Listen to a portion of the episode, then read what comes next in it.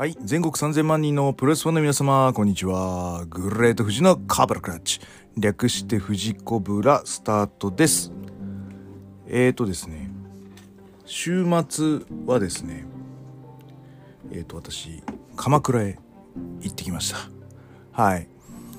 あのー、本当は、サイバーファイトフェスの前の週にちょっと行こうと思ってた旅行だったんですね。で、旅行が終わったんで、まあ嫁がワクチンを打とうと。っていうところになるので、副反応があるから日曜日家にいなきゃ。だからサイバーファイト出れないっていう、そういう予定だったんですけど、あの、運がいいのか悪いのか、あの、前にもお話ししました、あの、うちの娘の、あの、パチキが、あの、強すぎまして、息子の歯を折る事件。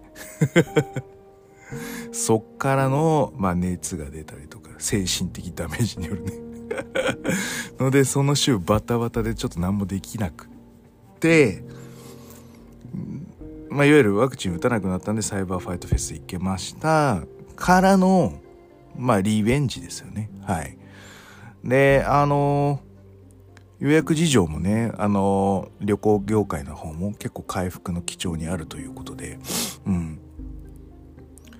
なんつうの家族で行くそういうのっていうのはどんどんどんどん今後も増えていくんじゃないかなと、まあ、ウィズコロナでね。はい。の流れになってくると思います。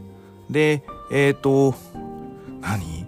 中学以来だと思うんだよね。あの鎌倉の大仏見たよ。で今はあの鎌倉の10どの13人だっけ？全然追っかけられてないんだけど。あの結局見てないんだよな。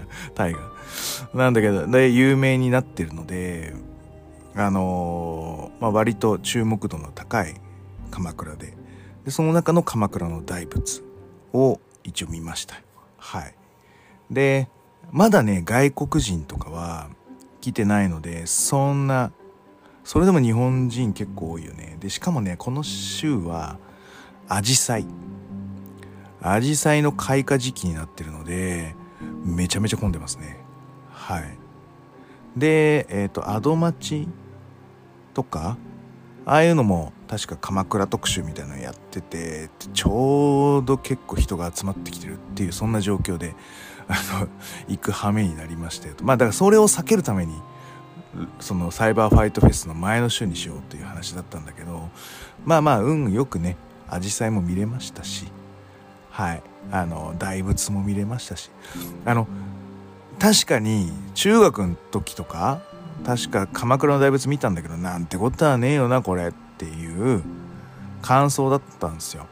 で実際大人になったらまあ多分もっと感慨深くこの鎌倉の大仏見れるんだろうなと思って行ったんですけどほんとね大仏しか見るべき場所がなくてほぼほぼ。だからまあなんてことはないなっていう感想は中学の時からは変わらなかった。うん。まあなんだけど、なんつうの？その、深みというか、あのね、他の番組とか見てても、あの大仏を作るためにどういう技術が施されてるかとか、そういう知識がどんどんどんどん入ってきてる状態で見るから、見るべきものは本当大仏しかないんですけども、いや、あの時代にこういうの作るやつはすげえなとかね。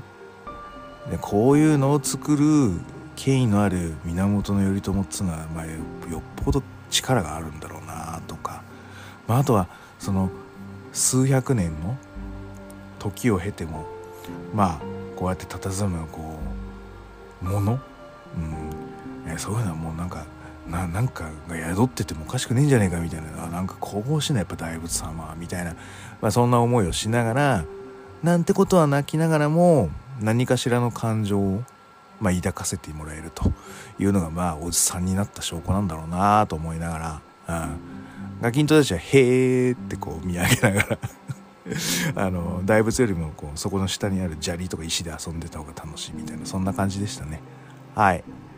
でえっ、ー、といわゆるその長谷寺の紫陽花見てあの江ノ水であの江ノ島水族館行ってであの私好きなハワイのあのプレートランチのお店があるんですよ。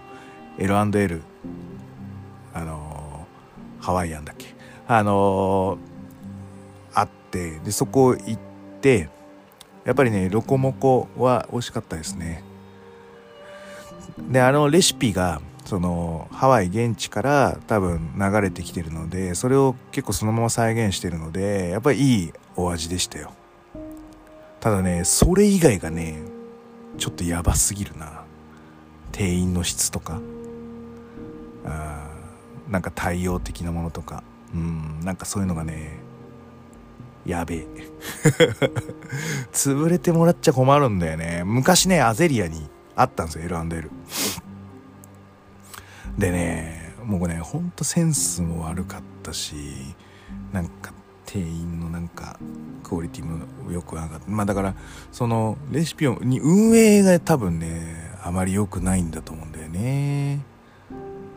その基本方向性とかそのハワイを感じてもらうためになんかこう明るくとかな夏を感じてもらおうみたいな店員の教育がもうないんだよね。ああ現地の人はそんなん気にしないじゃん。単純に。だそれをそのままもらっちゃってるだけでうんなんかなんつうのかな。なんかイメージうまく伝わってないです。あの L&L のロコモコの美味しさが。すげえ残念だなと思って。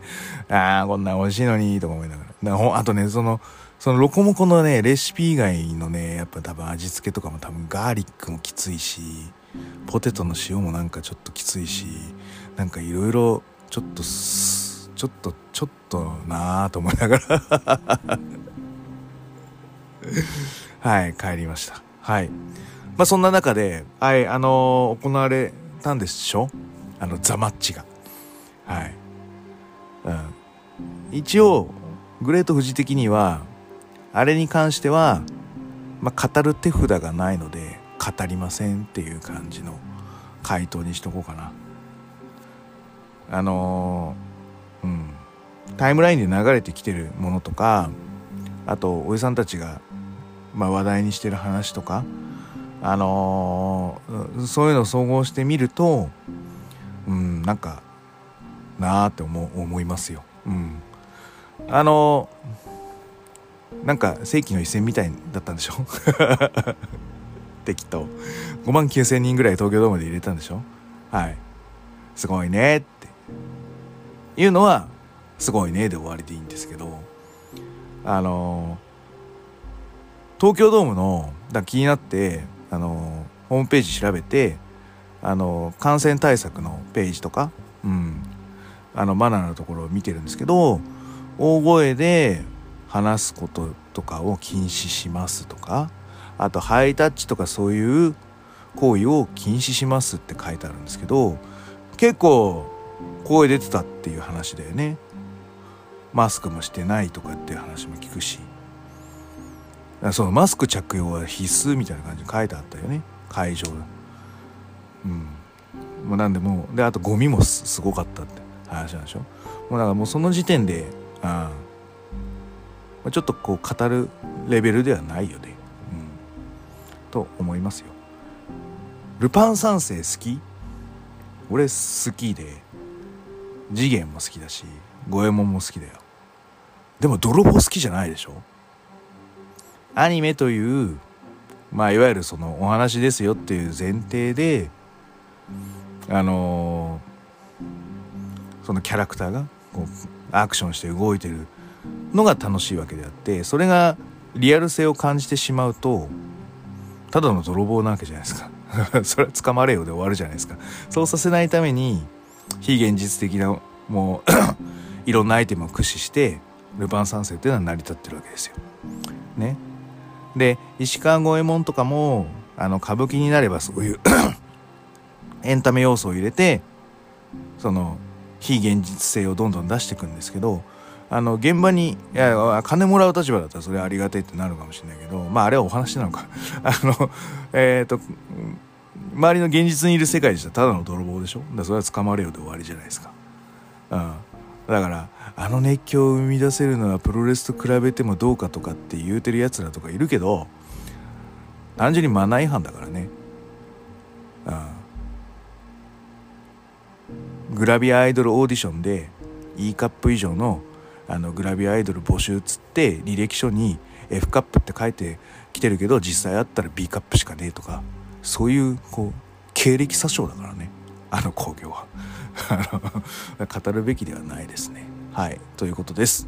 はい。じゃあそんな感じで何から話そうかな。まあなんで何個かオムニバスで喋ろうと思います。ノープランで。はい。ということで今日はえー、この番組は健康プロ所属グレート富士がプロレスやってるっていうのを斜めからの視点で見てしまうプロレスの試合の感想やなぜ何と湧き起こってしまう疑問の数々に対して妄想の仮説を立てたり妄想の検証を勝手に探し出してしまう困ったポッドキャストです、えー、そんな今日のコーナーは、えー、週刊コブラクラッチにしましょうかね。ということで、えーとこれより何本か撮っていこうと思います。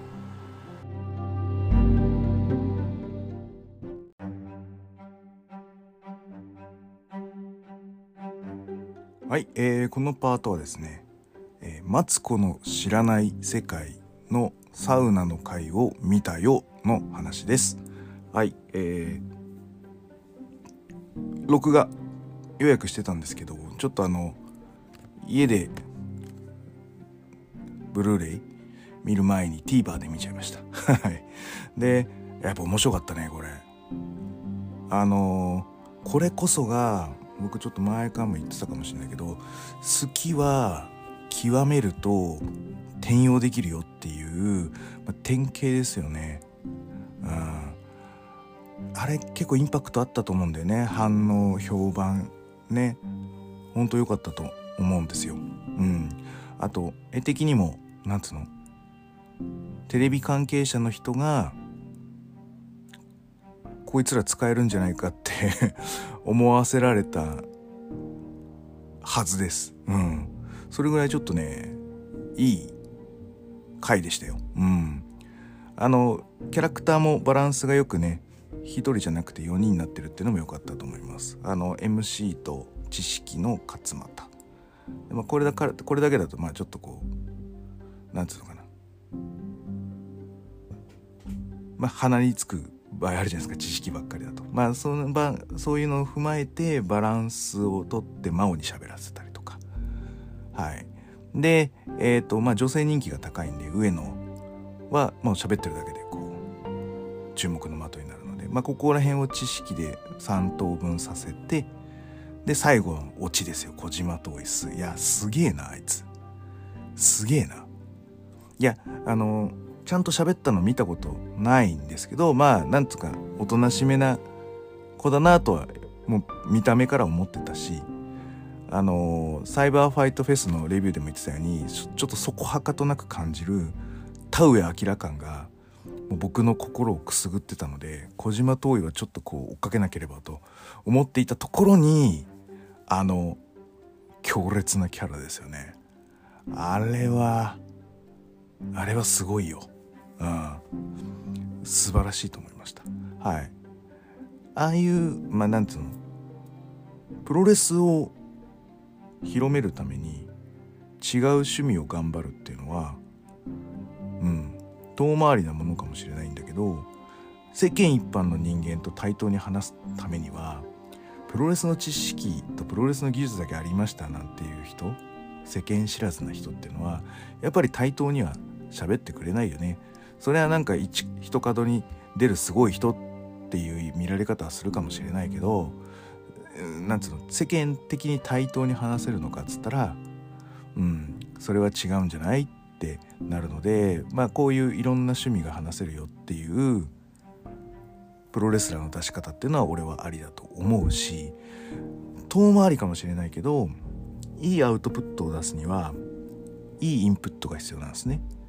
でえっ、ー、とまあいわゆる技術プロレスのね基礎だったりみたいなものっていうのは反復したりとか今は YouTube 先生がいるので YouTube で見直したりとかイメージ補強したりしてまあプロレスのアウトプットを高めていくわけだよね。でもそれだけだとみんなが知ってるものなんですよね。で、えー、と常に提供者というのは新しいものであったりだとかま、今まで見たことのないものであったりだとかまこれはすげえんじゃねって、あのー、見てる人に思わせるようにまあ仕向けていく必要があると思うのでその基礎はもちろんなんちゃんとしなきゃいけないんだけど見せ方だとか、うん、感じさせ方においては、まあ、斬新であるべきだと思うんですよ。でそういうアイデアっていうのがプロレスのインプットだけでできるかって言ったら絶対できないので映画見たりとかいろんな違う業種業界の人と話して得たまあ感想とかイメージみたいなものがパッとひらめきに変わりプロレスに転用できるようになるんですね。だから好きは極めると転用できるんですね。でここまでそのテレビで紹介できるほど極めるとまあ転用することもなく、まあ、それ自体が一つのコンテンツになりそこをハブにしてプロレスを見るということになるのでまあまあ転用できてるっていう話ですね。結果的に。特化してるがゆえに。素晴らしいことだと思いますね。はい。でやっぱテレビ的にはオチが必要なので小島遠いがサウナ雷に入ったっていうのはまあ一つの運命なんじゃないかなと思うわけです。で結局俺が何が言いたかったかっていうとサイバーファイトフェスでサウナカミーナ T シャツを買ったグレート富士は先見の妙があるよって話です。はい。オチです。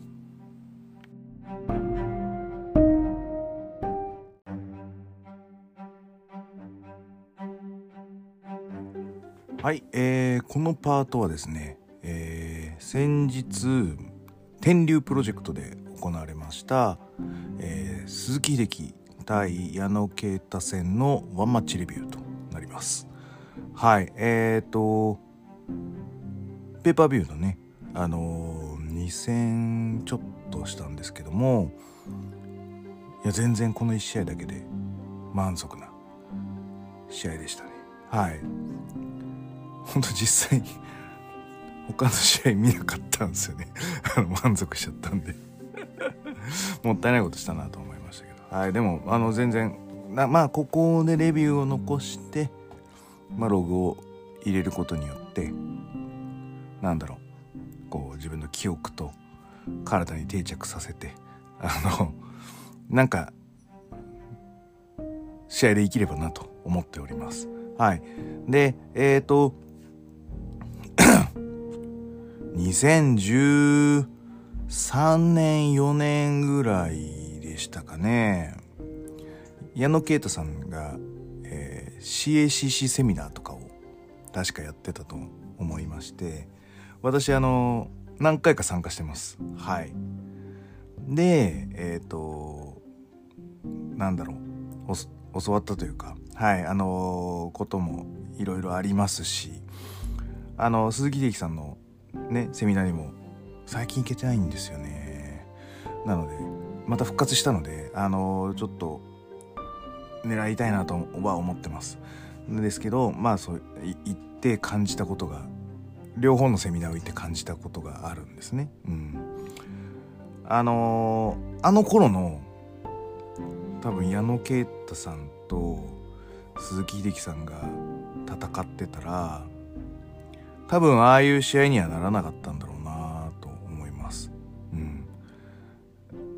な、なんというかですね。レスリングを、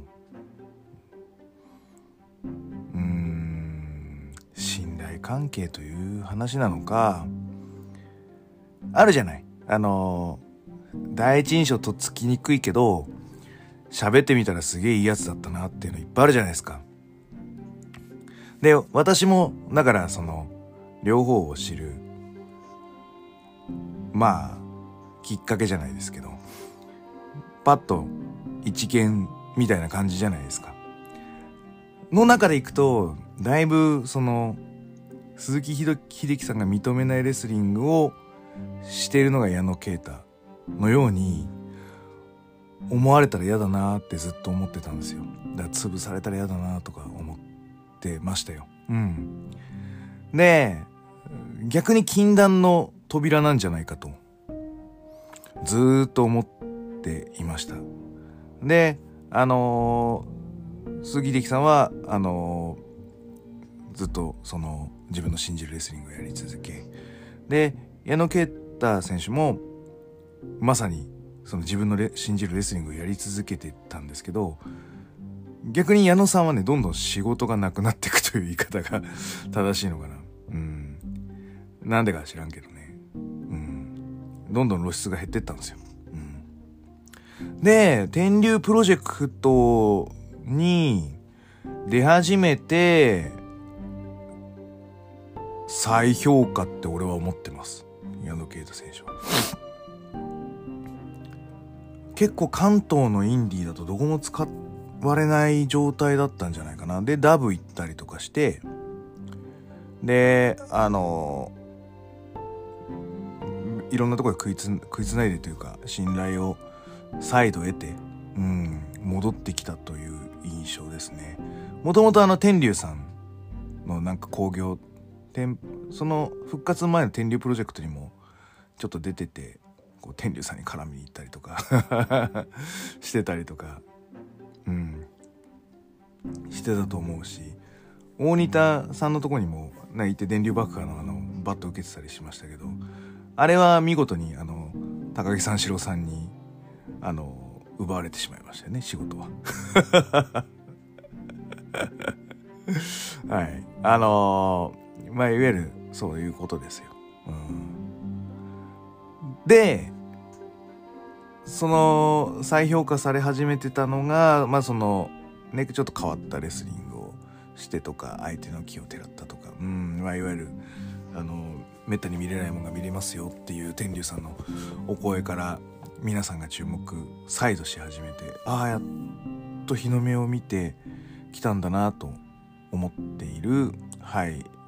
状態であ来たんだこれがという僕の中ではついに来た戦いっていう感じです。で矢野啓太さんもあの実はその UWF スネークピットジャパンであの短期セミナーみたいなのを受けられてたと聞いてます。はい。で、あのベースの、こう、なんて言うんでしょうね。流派は割と知られてるわけですよ、鈴木秀樹さんに関しては。キャッチャーズキャッチキャンがどういうものなのか。というのは矢野啓太は知っている状態でまあいわゆるバトラーズであるだとか。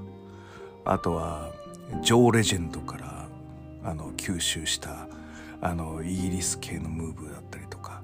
あとはネグロ・ナバーロから、えー、盗んだあのジャーベの技術だったりとかそういったミックスドあの自分の中でアジャストしたレスリングが鈴木秀樹にどこまで通じるのかっていうところはすごく個人的な注目ポイントでございました。はい。えー、そんな状態から見た、はい、この試合でございます。で、えっ、ー、と、きっちりね、その、レスリングのベースの攻めの型とか守りの型に、お互いが一応はめていきたい感じなんですね。フロントネックロックの攻防とかあるじゃないですか。ね。ああいうの本当は行きたいんで、あとはこう、スイッチバックを取って、あの、中腰の状態でスイッチで、あの、バックを取りようみたいな。ああいう型に持ってって行きたかったんですけど、あまり型にはめれないお互いが。うん。ちょっと先読みをしつつみたいな形になるのでね。はい。で、鈴木さんのその後のコメントも見ました。うん。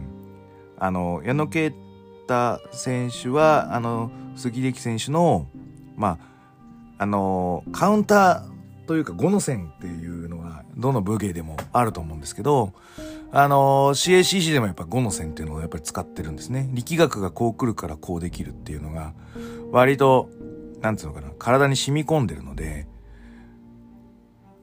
対こう、反射反応脊椎反射みたいな形で、こう、スピードを持って動けるのがその5の線だったりするので、鈴木さんは結構、鈴木英樹さんは結構5の線を好まれるのかなと思うんですけど、でも、この5の線を読まれて、5の線の線をなんか取りに来られるような感覚があったみたいな。のが、あの、おっしゃってたような気がするんですけど、まあ、それはよくわかるなと。それはだから引き出しが広いから、CACC だと思ってジャベだったりするとちょっと焦るじゃないですか。なんで、そこら辺の 罠というか、あの、ひと手間というのを、矢野啓太の方は、まあ、持とうとしてるからですもんね。だからその返しの型にはまらない感じがすごい序盤はしましたね。矢野啓太がその微妙にずらしてるスタイルを。あそんな感じがしました。ただし、えっ、ー、とね、こっからの、えー、っとですね、矢野啓太の返し方です。これがね、なんつうのかな、芸術性があるというか、独創性があるというか、えー、っとですね、夢のない話を言っちゃうと、実力差がありすぎるので、えー、ああいう返し方しかできないっていう言い方でいいかな。えっ、ー、と、実力が拮抗してるもしくは実力が上回ってる状態であれば、基本の型で攻めれば返しやすいんですね。なんですけど、矢野啓太選手が返してるって結構ね、アクロバティックなんですよ。え、ここでここの隙間通るみたいな感じ。まあ、まさにあの、スターウォーズのあの戦闘機バトルみたいな感じ。狭い中ピューってくぐり抜けて、後続がこう、そこくぐり抜けなくて、ぶつかって爆発しちゃうみたいな。ああいうですね、切り返し方をしてるんですね。もう、あ、ギリギリのやつやってんなーみたいなのが、やってる手からするとわかります。うん。で、あのー、ああいう抜け方をされると、なんつうかな。基本でコツコツランプレイみたいな形でコントロールしていきたいんですね。鈴木選手に関しては。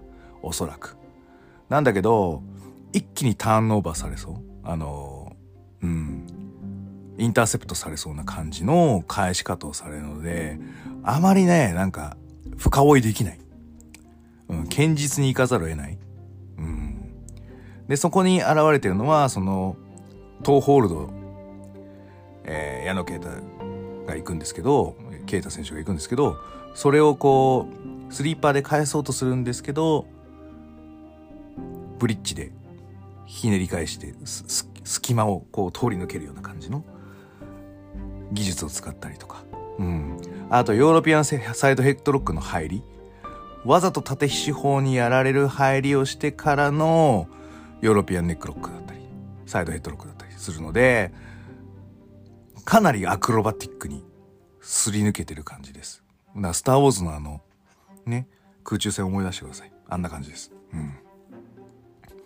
で、えっ、ー、と、特徴的なのは、あの、手オツとか、ああいう攻防が全部正面、お互い正面を向き合ってる。だからこれは型が同じですよっていう言い方をしてもいいと思います。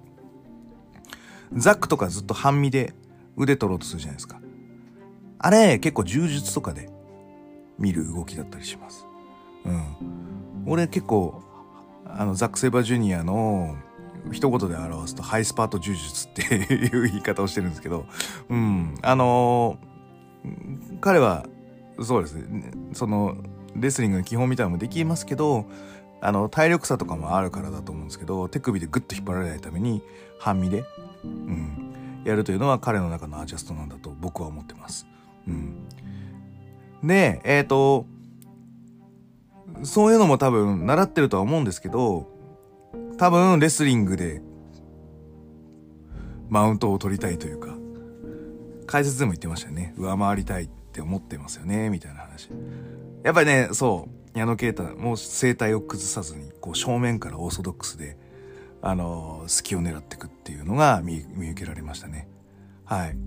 ただ、あの、あのヨーロピアンサイドヘッドロックをね、確かね、ロビンソンもやってたと思うんだよね。あのね、フルネルソンで返すやつ。あれね、やってた。俺、あれ、これ見たことねえなと思ったんだけど、よくよく見たら多分ね、ロビンソンがやってたなとか思って、あれすごいっすね。あれ練習します。あれパクります。はい。はい。うん。確かね、そう。うん、ロビンソンがやってたと思います。はい。うん。やっぱりね、こういうのね、なんかパッと思い出したいというか、すぐ検索して出てくるような、プロレス技データベースを作りたいなと。映像？フルネルソンって検索すると、なんか、で、なんか仕掛けるのか返しなのかみたいな。で返しって選択するとあのヨーロピアンサイドヘッドロックをフルネルソンで返すみたいなタイトルの動画が出てきてあこれこれこれみたいな。そういうなんかねウェブデータベース作りたいんですよね。誰か私に出資してくれませんか？もうプロレスデータベース作るよ俺、うん、そんなのだったら,、うん、だからまずその各プロレスの試合を全部こう見て動画切り取ってその動画だと版権に関わるのでまあそのモーションキャプチャーなのかうん。あの誰かやられ役やる役の人の動画を同じようなやつを撮ってであのそれをこうデータベース化するっていうそういう仕事をしてもいいよ。はい、うん。だとかね。はい、うん、やっぱりあのそんな DB 作りたいなもうなんか引退したら。はい。そんな気があのそんな気がっていうかそんな余生を送りたいです。はい。あの鈴木秀樹選手がやったそのやつ？うんそういうやつ。あれは多分矢野啓太選手も多分知ってたと思うんですよ。でこれ知ってるだろうみたいな感じで出してきてるとすると、だからマウントの取り合いを してるのかな。ビビリ、ビル・ロビンソン。あの、矢野啓太さんはビル・ロビンソンのことをビリ・ロビンソンって言いますからね。はい。はい。うん。で、あの腕を取って決めて投げるときに、一回足踏むんですよ、矢野啓太。で、足踏んでから投げるから、矢野啓、あの、鈴木的選手も、これ何来るか分かんないから踏ん張れるかもしれないけど付き合わざるを得ないって形で投げられると。まあだからあの僕が前言ってたあのそういう言葉で相手を制すとか支配するとかああいうのの類ですよ。ちょっと気をつあの下手に抵抗すると首の骨折れるぞみたいな感じでボソッといった後にこうバッとこう投げ技をするとかあのあそういうのはあのー、すごく心理戦としてしかも見えるように表現してるので、うん、素晴らしい表現だなと思っております。はい。で、えっ、ー、と、その、木をてらったり亜種みたいなことをしてるんですけど、割と、あの、ヨーロピアン、あの、特有の、うん、相手を動かそう動かそうとしてくるのは矢野啓太です。はい。うん。で、えっ、ー、と、やっぱりその、実況でも言ってたんですけど、力は勝てると。鈴木秀樹ですは力、パワーあると。だから、で、あの、セミナーでも言ってたんですけど、あの、すべての正しい技、うん、これをやってれば大丈夫ということをやっても、一瞬のパワーで全てが消え去ってしまうことっていうのがあるんだよっていうのを、あの、言ってたので、すごく結構ですね、なんえっ、ー、とね、あとはね、CACC で習ってた、あの、オタヘルス北尾って僕の健康プロレスの先輩がいるんですけど、その人も言ってたんですよ。あの、パワーがあるから、技術が生きるわけですね。すべての元ってのは、その、パワーなんだって。うん。で、技術はあるに越したことはないけど、まずはその何をするとか加入するっていうのは力学が作用するのでまずは力なんだと。うん、で力でどうにもならないものを技術でカバーしていくのがまあなんかその俺がそのロビンソン先生に教わったあの、ものだよっていうことをおっしゃってたのでやっぱパワーは重要視してるんでしょうねやっぱりそういう話で言うと。なのでやっぱ力で技を凌駕するタイミングをすごい測ってる感じがしましたね。うん、で、あのー、天丼やられみたいなのを何回かされてるんですけど、うん。まあ、いわゆる、あのー、ドリー・ファンク・ジュニアがのよくやられるような序盤ですよ。あれはチャンピオンメイクだなと僕は思ってるので、うん。天竜はだから、これ矢野が攻めてるような感じだけど、実は、あの鈴木がコントロールしてるかもねって言ってるのはそういうことですね。はい。チャンピオンメイクが出てるなって感じがします。はい。であのバナナスプレッドからのあの膝折り固め。あのちょっと前にあのオカキンがギブアップさせられたやつですね。あのあれの技も出してきたりとか。であのザック・セイバージュニアがあのこうマフラーみたいにするじゃないですか。あれがあのあのバリエーションの一つですね。バナナスプレッドからの可変。であのー、ザックみたいにこうマフラーみたいにするとあのナパームデスになってきます。はい。すごくあのー、バナナスプレッドのバリエーションとしてはあのー、こだわりを持って出してると僕は見てます。はい。うん。であのヘッドロックの攻防もさっき言ったですねギリギリの攻防を出してくる感じがすごすごいしますね矢野啓太選手はうんで、あのなんつうんだろうな。正気をどこに見出すかっていう話なんですね。で、えっ、ー、と、力の差があるよ、あるよという戦いだったりとか、あの、そういうところで見せる、その力のない方の正気って、やっぱ3カウント取りに行く絵をどうやって作るかだと思うんですね。なので、パッとなんかこう、優位だった時に、あのレフリーがちょっと邪魔だったんですよ。でちょっとどけっていうアクションしてからバックを取って、まあ、スクールボーイかローリングクラッチ多分行こうと思ってたと思うんですね。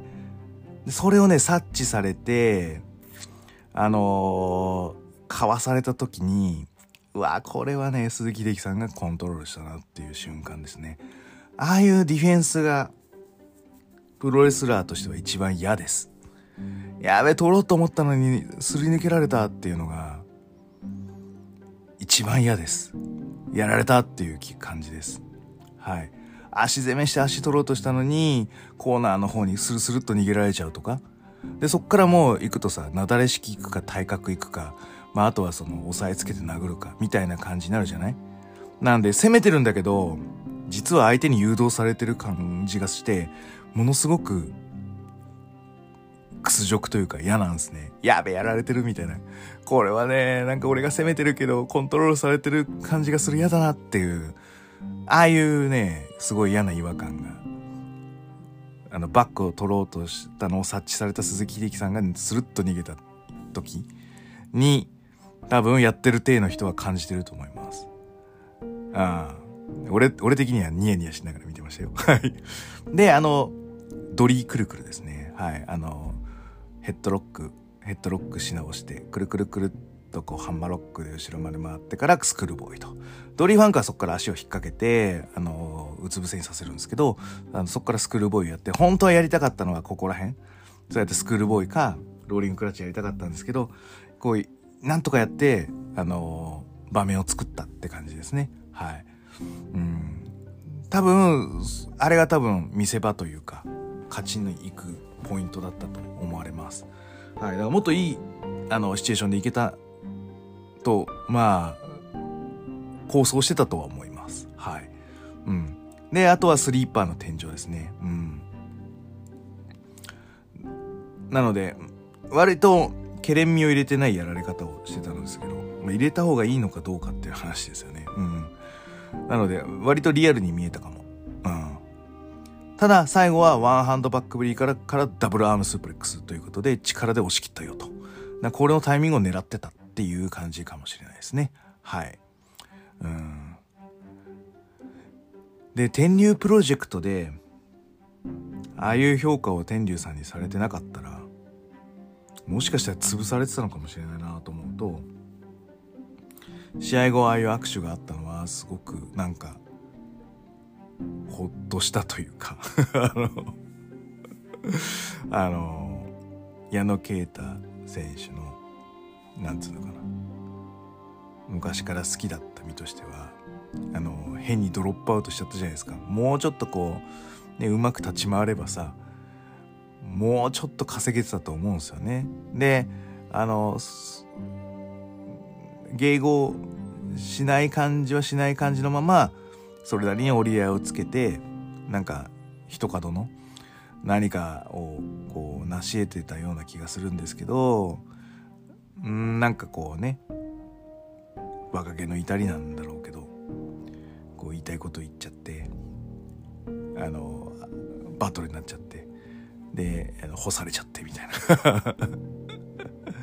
まあでもだから作品で挽回するしかないからね。で、で、じゃあ挽回するのかと思って見見に行ってたんですけど、割とね、クソみたいな試合もやるんですよ。なので、うん、あの、もったいねえなと思いながら、矢野啓太選手のことは見てました。で、あと一回ね、私のね、WS キャッチの興行見に来てくれたんですよ、矢野啓太選手。うん。で、あの、あれです。あの、僕があの、ツイッターのトップで出してる、ガッツ人妻戦見てもらいましたし、うん。まあ、あとはそのプロレス研究会も出ていただきましたし。あ、そうだ、なんか、誰か言ってたな。ヘンチさんだっけ？鈴木秀樹さんのプロレス研究会あれなんか怖くてできないよ はいなのででもなんかほっとしたなっていうなんか認められてなんかなぜかこっちが嬉しいみたいな変な感情になってしまいました。はい。あのそんないい試合だったのではい。あのなんか見れる機会もうなんか見れないのかな？見れる機会あったら是非見てもらっていいと思います。はい。以上ワンマッチレビューでした。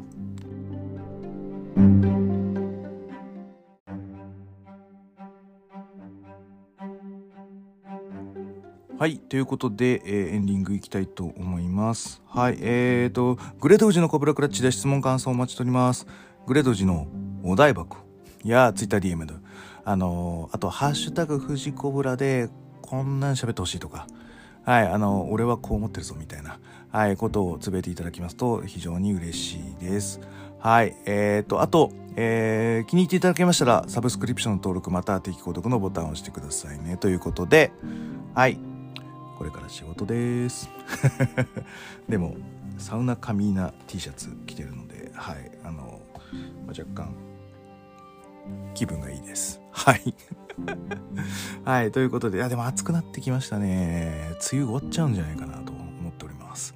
はい。そんな中、はい。また仕事行ってきます。それでは、全国3000万人のプロレスファンの皆様、ごきげんよう。さようなら。